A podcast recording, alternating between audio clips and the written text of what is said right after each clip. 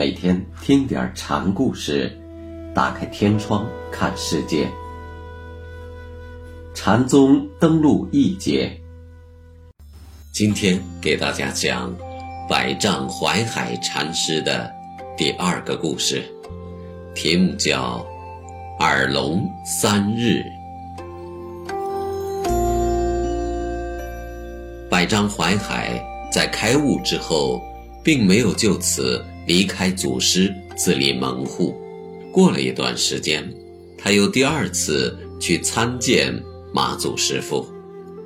马祖见百丈进来，也不理他，用眼看着禅床脚上的福子。百丈会意，就问：“即此用，离此用？”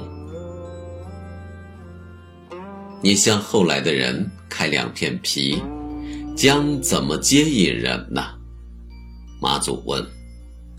两片皮说的是嘴巴，是说你以后怎么用你的两片嘴向人说“即此用，离此用”的道理。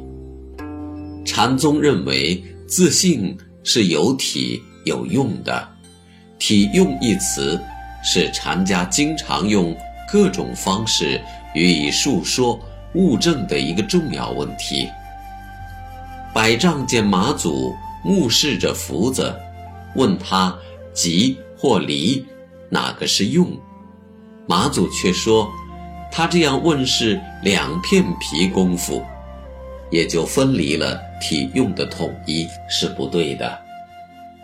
百丈一听，就走到禅床前，将福子取下。竖起来，马祖却问：“即此用，离此用？”百丈就又把福子放回了原处。此时，马祖突然就大喝了一声，这一喝不要紧，震得百丈三天耳聋。百丈竖福子。是针对老师说他两片皮而为的，表示体用如一。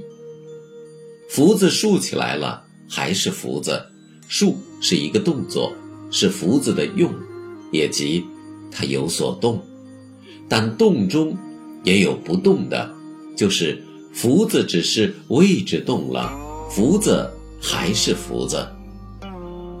马祖问：即此用，离此用？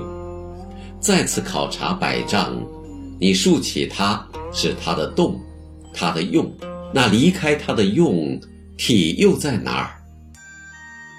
因此，百丈就把福子放回原处，意味离了动就是体，体用本如一体，不即不离。百丈用拿福子放福子。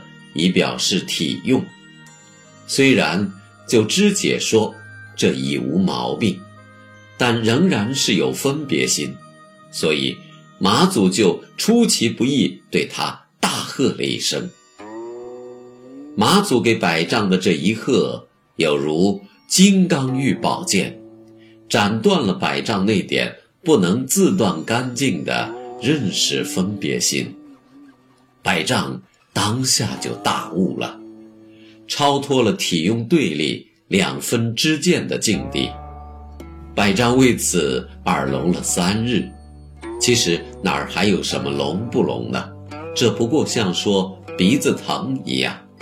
百丈以此表明这一喝对他的震动而已。